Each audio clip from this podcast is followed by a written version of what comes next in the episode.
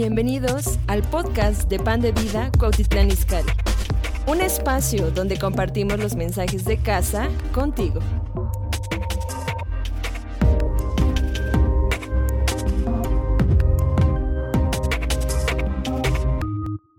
Estas últimas semanas hemos tenido esta temática como de familia.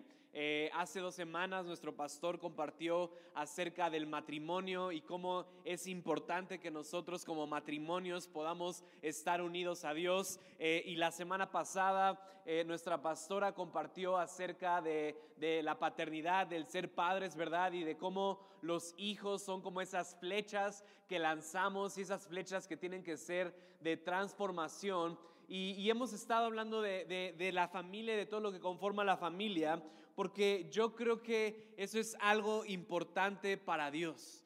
Eh, la familia es importante para Dios y, y algo que yo siempre digo es que el reino es familia. El reino de Dios es familia e incluso si tú te pones a pensar, ¿verdad? El Evangelio de Jesús habla de cómo Dios es nuestro Padre y cómo eh, la persona que está al lado es tu prójimo, es tu hermano y, el, concepto puro del Evangelio es de familia.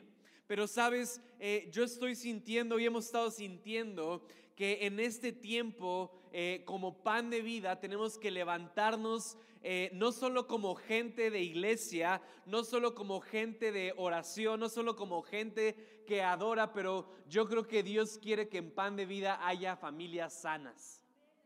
Amén. Yo creo que Dios quiere que en pan de vida haya familias saludables, ¿no es así? Y, y, sabes algo que estaba pensando mientras estaba orando por ustedes, por este tema, o sea, yo, yo, yo me ponía a pensar como muchas veces Em, en nuestro caminar con Dios, cuando estamos en la iglesia, a veces, em, no sé si la palabra sea sobre espiritualizamos las cosas, pero a veces como creyentes estamos más enfocados en venir a la iglesia y no te pierdes ninguna reunión y, oras en tu casa y lees tu Biblia y, este, y ayudas al pobre y, y haces muchísimas cosas, pero tu familia está descuidada. Muchas veces como creyentes no, no tenemos como ese valor en nuestra familia, no tenemos ese valor por nuestros hijos, no tenemos ese valor por nuestros padres, no tenemos ese valor por tener familias sanas. Y sabes, si tú estás aquí el día de hoy, y, y yo entiendo, o sea, si tú estás en una familia va a haber problemas, ¿no es así? Si tú estás en una familia va a haber dificultades, pero yo creo que entienden mi corazón al decir que muchas veces como que estamos enfocados solo en una parte de la espiritualidad, pero no nos enfocamos en nuestra familia. Y, a veces le preguntas a alguien, oye, ¿cómo va tu matrimonio? No, pues bien mal, el, hombre que Dios me dio, ¿verdad? No, pues si tú lo escogiste, pero pues eh, el hombre que Dios me dio y los hijos que Dios me dio y, y todo es un problema en tu familia. Y sabes, yo, yo, yo tengo la convicción de que tu familia es el reflejo de tu vida espiritual. Tu familia es el reflejo de la suma de la vida espiritual de las, de las personas que lo conforman. Y muchas veces vemos a nuestra familia y nuestra familia está olvidada, nuestra familia no está bien, nuestra familia tiene problemas. Y vuelvo a lo mismo, no estoy diciendo que están mal los problemas, pero vivir ya de esa forma sí está mal. Y, lo que yo siento en el corazón de Dios es que en este tiempo Dios quiere equiparnos como familias para que como familias busquemos a Dios y para que como familias seamos de transformación en el lugar en donde estamos. Se perdieron un muy buen amén ahí. A ver, vamos a hacer de cuenta como que no dije nada. Yo creo que en este tiempo Dios quiere que como familias seamos de transformación en el lugar en donde estamos. Ese, ese, ese, es el trabajo del reino, ese es el trabajo del evangelio. No solamente que tú ores, no solamente que tú vengas a la iglesia, sino que realmente tu vida pueda dar frutos. Y que esos frutos se puedan ver reflejados en tus hijos, que esos frutos se puedan ver reflejados en tu matrimonio, que esos frutos se puedan ver reflejados en tu familia. Y, y sabes, algo que, que también hemos estado hablando es que ¿Cuántos saben, cuántos han visto, cuántos han sentido que en este tiempo la familia está siendo atacada como nunca? En este tiempo, en los medios, en, eh, eh, aún en las escuelas, en todas las diferentes áreas de la sociedad, la familia está siendo atacada. Y, y mientras estaba orando, estaba preguntándole, Dios, ¿por qué, ¿por qué está pasando esto? ¿Qué es lo que hay detrás? ¿Qué es lo que tú quieres hacer? Y sabes, hay un principio espiritual que, que yo aprendí y es este. Y, y, no solo aplica solo con lo que estoy diciendo, sino en todo, que es que donde Dios más quiere manifestarse es el lugar donde el enemigo más va a atacar. Es decir, digamos que, y, esto lo he visto en la vida de las personas, yo he conocido gente o a lo mejor hay un llamado en tu vida para la familia, para el matrimonio, muchas veces ese va a ser el lugar más atacado en tu vida. Yo lo vi en mi vida, hubo áreas en mi vida que hoy tengo poder, que hoy eh, me gusta transformar esas áreas, pero esas fueron las áreas más atacadas en mi vida. Y, yo sentía esto de parte del Espíritu Santo, que en este día, en la sociedad, en este momento, en nuestras vidas, la familia está siendo atacada porque es por medio de la familia que Dios quiere traer transformación a la sociedad. Es por medio de la familia que Dios quiere traer cambios al mundo. Y es por eso que está siendo atacada y es por eso que estamos viviendo en estos tiempos. Pero sabes, lo que estamos viviendo en este tiempo no es para que digamos como de, ay nanita Dios, ayúdanos y la familia. No, no, no. Es un tiempo para que nos levantemos y en la iglesia haya familias ejemplares. Que en la iglesia, que tú en tu matrimonio puedas ser de ejemplo. Y, y sabes, lo que, lo que había estado meditando es que en la familia se aprende a amar incondicionalmente. En la familia se forma carácter, en la familia aprendes a ver lo mejor en la gente. Y sabes, por eso hoy en día en la sociedad a la gente le cuesta trabajo vivir en amor, a la gente le cuesta trabajo ver lo mejor en otros, a la gente le cuesta trabajo esforzarse y, y pasar momentos difíciles. ¿Por qué? Porque hemos descuidado a la familia. Y, aún yo lo sentía como una profecía de parte de Dios que en el próximo tiempo, en el futuro, el avivamiento que va a venir aquí a la iglesia, el avivamiento que va a venir al mundo, ya no va a ser a través de un hombre de Dios, ya no va a ser a través de una mujer de Dios, sino va a ser a través de la familia. Sabes, yo sueño en un futuro donde podamos ver familias, donde podamos ver matrimonios que estén ministrando a otros, donde tú puedas ir en tu trabajo con tu familia y puedas ser de transformación en el lugar en donde estás. Eh, no sé si a ustedes les emociona eso, pero a mí me emociona mucho que Dios se mueve en familia. Que Dios puede utilizar tu familia para transformar tu ciudad, para transformar tu vecindario, para transformar tu colonia.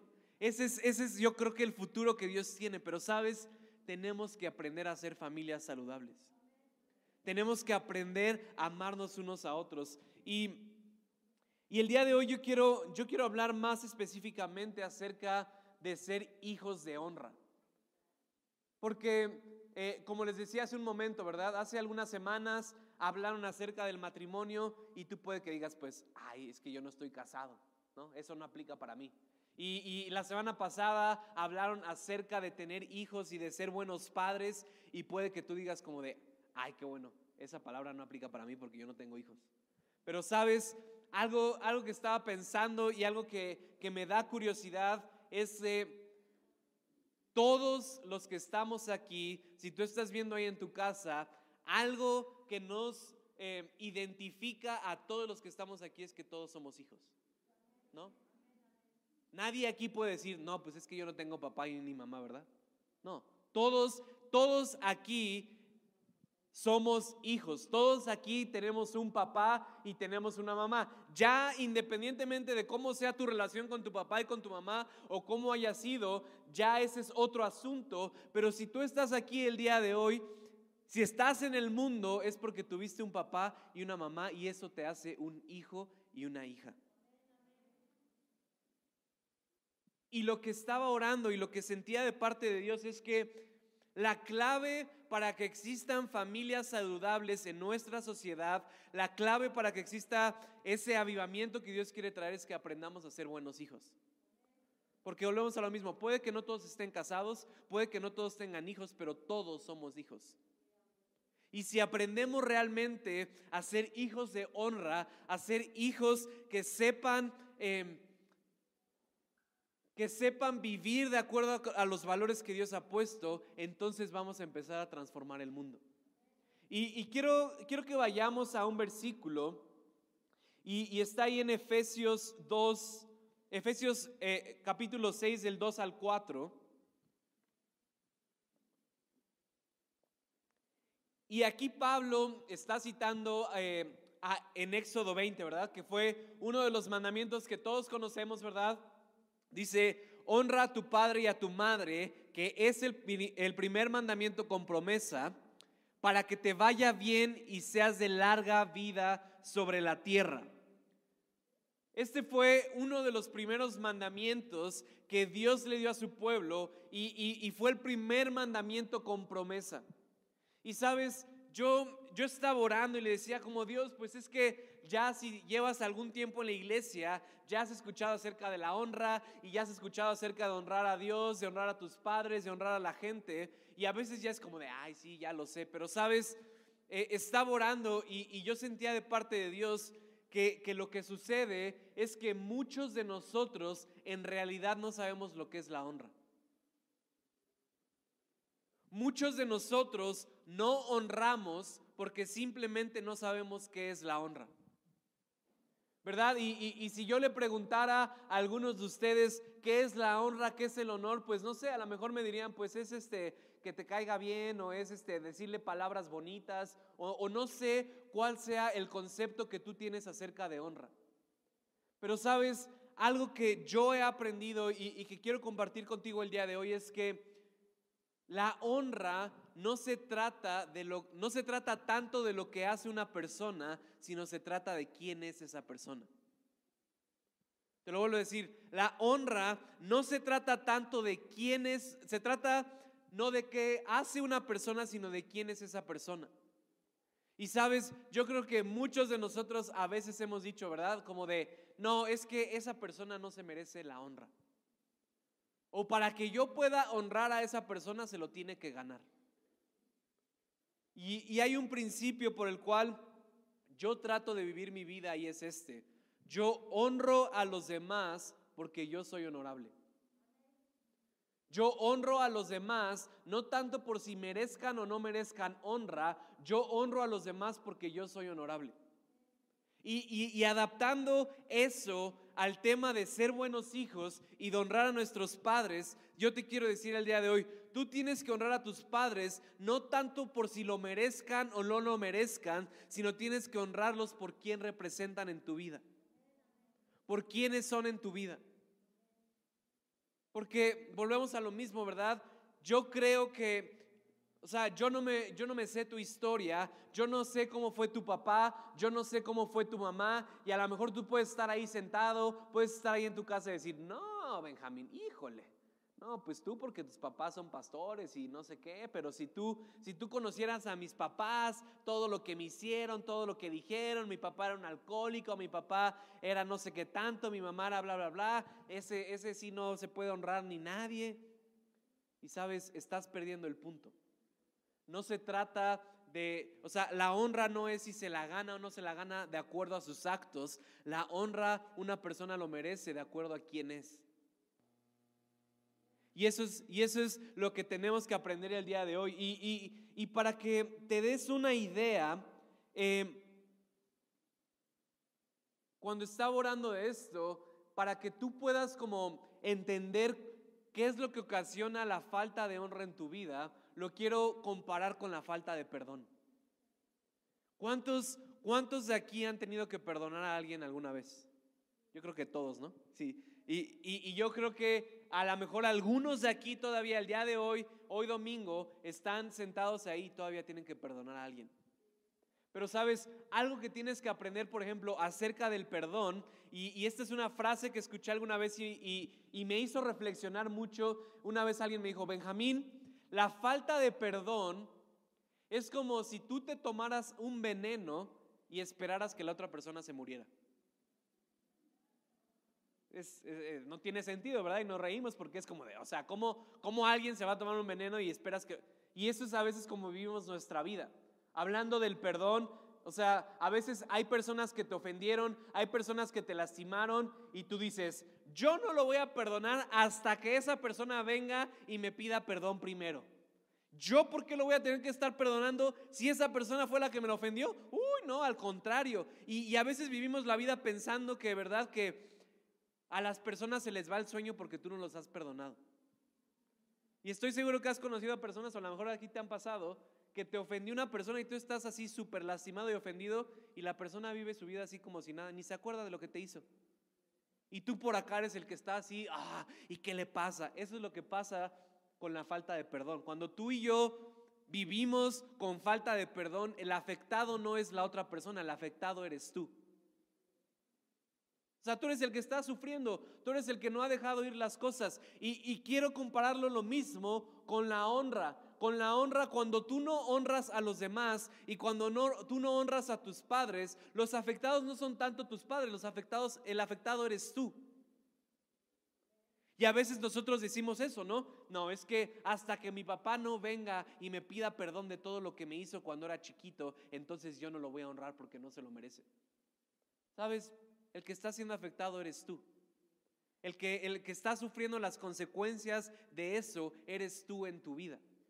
No son tus papás. Y, por, eso, eh, y por eso estaba eh, como, estaba procesando esto con Dios.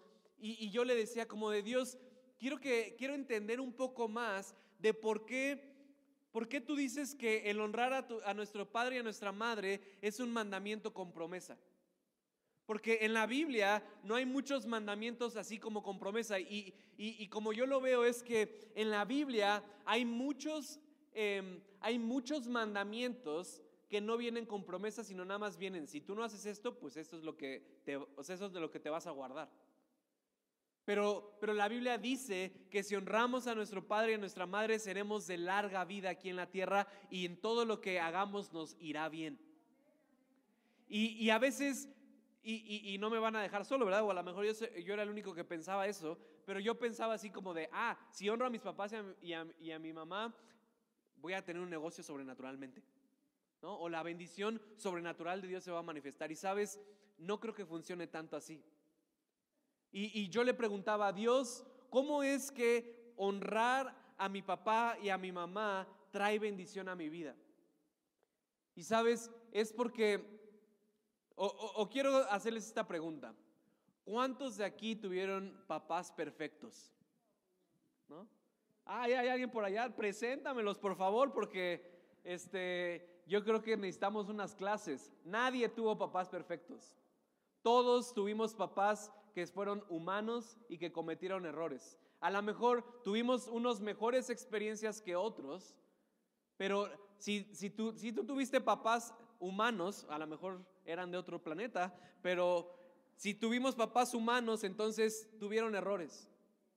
¿Por qué? Porque esa es nuestra naturaleza, porque vamos a fallar. Y yo sé que, como les decía, yo no sé la historia de tu vida. A lo mejor tú pasaste una infancia difícil y tus papás tuvieron problemas, o a lo mejor tú pasaste una buena infancia y dices, no, pues es que la verdad mis papás siempre estuvieron bien, nunca tuvieron problemas, pero sabes, hay cosas que te lastimaron que a lo mejor ni siquiera tú estás consciente de ello. Pero yo le preguntaba a Dios, Dios, ¿por qué, por qué es que honrar a mis padres trae bendición a mi vida? Y, lo que yo pensaba y lo que recibía de parte de Dios es esto. Porque lo que nosotros pasamos mientras somos hijos, mientras estamos bajo la casa de nuestros papás,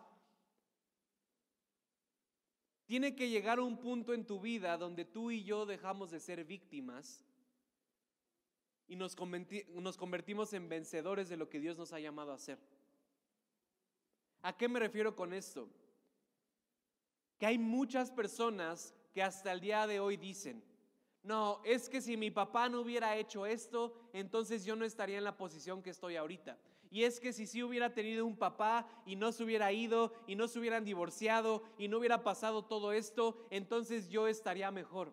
Y es que si mi papá no hubiera tenido un problema con el alcohol, y, o es que si hubieran estado más tiempo conmigo, y, muchas de las cosas que nosotros a veces pensamos, eso es lo que está impidiendo que tengas una vida de bendición. Y muchas veces lo que impide que tengas esa vida de bendición, que tú, que tú digas, sí pasé por estas dificultades, sí pasé con esto con mis papás, pero sabes, yo sé que Dios tiene algo para mí mejor. Lo que rompe eso es la honra. Lo que rompe eso es el poder ir más allá de lo que experimentaste y decir, el día de hoy yo decido perdonar a mis papás. El día de hoy yo decido honrarlos a pesar de que no fueron perfectos, a pesar de que cometieron errores, a pesar de que fueron muy buenos o de que fueron muy malos. Y eso es lo que nos posiciona a ti y a mí a vivir una vida de bendición. Cuando podemos ser diferentes a nuestros padres. Y a lo mejor tú lo has experimentado, ¿verdad? A lo mejor tus papás eh, tuvieron muchos problemas y tú ya ahorita tienes tu familia y pudiste ser un poco mejor que ellos. Pero sabes, yo creo que yo creo que Dios tiene y ha puesto algo especial en este mandamiento. Y quiero decírtelo otra vez, la honra no, no se refiere tanto a si lo merece una persona o no la merece, sino se trata acerca de lo que tú eres y lo que tú decides hacer por las otras personas. Y, yo creo que, o sea, el día de hoy hay personas, hay adolescentes, ¿verdad? Que estás entre 12, 15, 18 años, hay jóvenes, o a lo mejor tú ya estás un poco más adulto, ¿verdad? Y tú tienes tu propia familia, o a lo mejor tú ya estás un poco más grande y tus papás ya no están aquí, pero sabes, nunca es tarde para poder hacer esos cambios en tu vida. Y yo creo que mucho de por qué también trae esa bendición en nuestra vida, el poder honrar a nuestros padres, es porque el honrar te forma. Y, estoy hablando más específicamente cuando vives dentro de la casa de tus padres. El honrar, el estar bajo una autoridad, aun cuando estás en desacuerdo con esa autoridad, eso Dios lo bendice. Y eso, y eso no solamente funciona o eso no solamente aplica con nuestros papás, también en la Biblia dice que nosotros como creyentes nos sometamos a nuestros gobernantes, nos sometamos a las personas que están en gobierno, incluso a veces cuando están mal. Y, y yo te quiero decir esto, yo, yo conforme ha ido pasando el tiempo, yo he podido empezar a ver los frutos de cuando yo era más joven, de cuando honré a mis papás. Y, te quiero contar eh, una pequeña anécdota, una pequeña historia eh, de, las, de las veces que yo puedo recordar que, que tomó un sacrificio de mi parte, que tomó una decisión de mi parte, honrar a mis papás y honrar lo que ellos decían, aunque yo no estuviera de acuerdo. Y, bueno, como saben, eh, estoy casado y, me casé con, con Valeria y ella, yo la conocí a los 11 años, imagínense. La conocí aquí en la iglesia, todavía estaba la carpa en el salón de niños y desde que yo la vi dije, Dios, apártamela por favor. Y, entonces, eh, para no hacerles larga la historia, es una historia larga, pero desde que yo conocí a Valeria hasta que nos casamos, pasaron 11 años. Eh, pero, pero, recuerdo que había un tiempo donde yo terminando la, la, preparatoria me fui a estudiar a una escuela de ministerio en Estados Unidos eh, y, Valeria también estaba allá y estábamos viviendo en Estados Unidos y, ella estaba en la escuela, estaba un año adelante que, que yo y, éramos amigos, pero obviamente yo, yo había una atracción y yo decía como de, pues yo quiero estar contigo. Y, recuerdo que, que, hubo un tiempo donde ya, eh, pues ya habíamos hablado las cosas, ya yo ya había dicho, pues no, es que pues sí me gusta mucho y yo quiero estar con ella. y recuerdo que en ese tiempo estábamos allá en Estados Unidos y habíamos hablado y había dicho, como sabes que a mí me gustaría formalizar una relación contigo y, habíamos tenido personas que habían estado apoyándonos, orando con nosotros y, entonces llegamos como a este punto así de decir como, pues ya, ya, ya está, ya vamos a empezar a, hacer una relación y, yo ya había hecho mis planes, ¿verdad? Y, para esta fecha y así empiezas a, a ponerte bien feliz, ¿no? Y recuerdo que estábamos allá y íbamos a venir de vacaciones aquí a México y yo dije, pues le voy a, le voy a comentar a mis papás de mis decisiones, ¿no? Porque ya, pues ya era mayor de edad y según yo ya me mandaba solo y no sé qué, ¿no? Y recuerdo que, que llegué con mis papás y les dije, bueno papás, pues como saben, este, Valeria me gusta y pues nos gustaría formalizar una relación y nos gustaría empezar un noviazgo y bla, bla, bla. Y le empecé a decir así todos y ya saben los papás nada más cómo se te quedan viendo así como, ah, y cuéntame qué más, ¿no?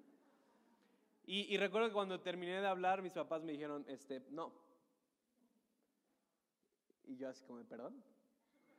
Me dijeron, no, no creemos que en este momento sea el tiempo para que tú puedas tener una relación. Y, no es solo con Valeria, ¿no? No creemos que ahorita sea el tiempo en tu vida para que puedas tener una relación.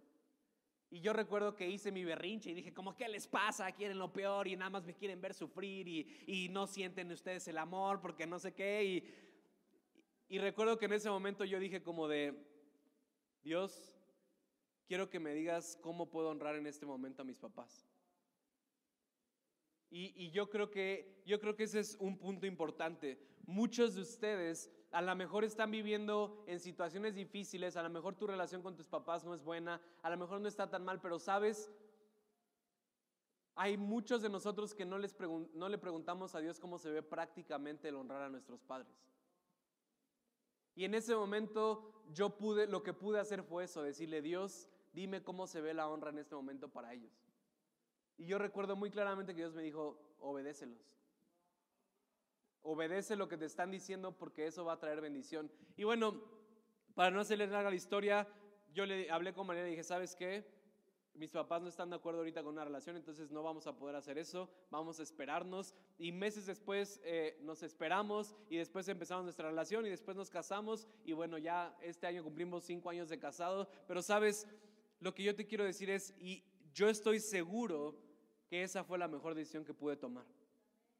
Y yo estoy seguro que por eso vi la bendición de Dios aún en toda nuestra relación, en nuestro matrimonio, en nuestra boda. Y sabes, algo que también pienso es, puede y existe la posibilidad de que a lo mejor mis papás estuvieran equivocados, ¿no? O sea, de que a lo mejor ese día agarré a mi papá de malas y me dijo, ah, pues ahora no quiero, o, o lo que sea. Pero sabes, aún Dios respalda eso en la vida de nuestros papás. Y, el día de hoy yo veo jóvenes, ¿verdad? Yo veo adolescentes que no pueden someterse a lo que sus papás dicen. Y sabes, y, yo se los comenté una vez, muchas veces Dios ha, o sea, Dios ha diseñado la familia y Dios ha diseñado todas las estructuras porque eso te prepara para la vida. ¿Y sabes por qué tantos jóvenes hoy en día están batallando, tantos jóvenes no pueden encontrar trabajo? Porque no supieron someterse bajo autoridad en su vida con sus padres y salen al mundo y el mundo no los trata como sus papás. El mundo les da una patada y dice, pues no me importa tu vida, haz lo que quieras. Pero muchas de las consecuencias que están viviendo los jóvenes hoy en día en el trabajo, en la escuela, por lo cual no pueden, o sea, tener un carácter, encontrar un trabajo, es porque no supieron honrar y someterse. Y te quiero decir esto.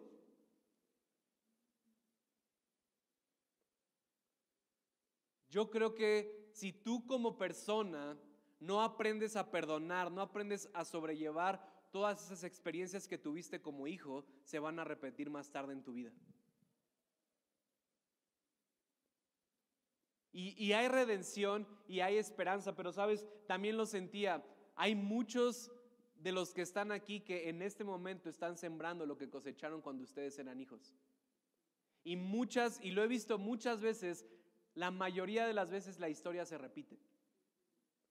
Y cuando tú eras hijo, tú decías, es que mis papás no sé qué, y jamás voy a ser como ellos, y no voy a cometer los errores que cometieron ellos, y bla, bla, bla. Y 20 años después estás en el mismo lugar. ¿Y sabes por qué eso? Porque no aprendiste de esos errores, no aprendiste a honrar a tus padres. Y, y, y, y lo sentía de esa forma, ¿verdad? Yo creo que lo que rompe ese flujo, lo que rompe esa maldición es cuando tú y yo podemos tomar la decisión de honrar a nuestros padres, aun con lo que haya pasado en nuestra vida. Esa, esa, esa, como lo quieras ver, ese ciclo se rompe cuando tú puedes traer honra a, a tu vida y a la vida de tus padres. Y vuelvo a lo mismo, yo no sé cómo haya sido tu historia. Yo no sé cómo hayan sido tus papás. Vamos a decir que tuviste al mejor papá del mundo o al peor papá del mundo. Eso no cambia. Porque la recompensa no es para ellos, la recompensa es para ti. Y yo creo que yo creo que Dios quiere traer un cambio a la familia y eso empieza eso empieza cuando tú y yo somos responsables de nuestras acciones. Y, te quiero dar algunos puntos prácticos de cómo se ve la honra. Te quiero dar algunas ideas de cómo se puede ver realmente la honra y, obviamente eso cambia dependiendo en la etapa de, la vida en la que estás viviendo, pero sabes, la honra se ve muchas veces como pasar tiempo con ellos. O sea, eh, Hoy en día, si, si, tú vives con tu familia o si tus papás viven en otro lado, pero normalmente cuando hay familias que viven juntas, o sea, ya parecen cuarto, compañeros de cuarto en vez de familia. Todo el día están en su teléfono y todo el día estás así, nada más cuando llegan a comer, este, ¿qué onda? ¿Cómo están? Ah, ¿dónde está la comida? Me subo a mi cuarto. No. O sea, la honra a tus padres se ve como dedicar tiempo en tu día a día para pasar tiempo con ellos. Y vuelvo a lo mismo, no busques, porque ya escuché algunos, ah, pues es que cuando hablo con mi papá le digo cómo fue, bien, y no habla, tú está ahí, algo va a cambiar en su vida. Y, yo recuerdo igual, eh, cuando éramos más pequeños, eh, mi abuelito, el papá de mi papá vivía por el aeropuerto. Y, y, yo en ese tiempo tenía como, no sé, 10, 12 años. Y recuerdo que agarraba de repente a mi papá y nos decía como de, vamos a ver a, su abuelito y todos, ay, ¿y por qué está bien lejos? Y bla, bla, bla. imagínense, para un niño de 12 años, un tramo de una hora en el coche era una eternidad, ¿no? Pero recuerdo que mi papá hacía eso y, nos llevaba a ver a mi abuelito y pasábamos tiempo con él. Y en ese momento, a lo mejor yo no lo entendía, ¿no? Yo lo veía como el peor viaje de mi vida, pero ahora volteo atrás y, y yo aprendí de eso, de su ejemplo, de decir como de, tengo que dedicar tiempo para pasar tiempo con mis papás.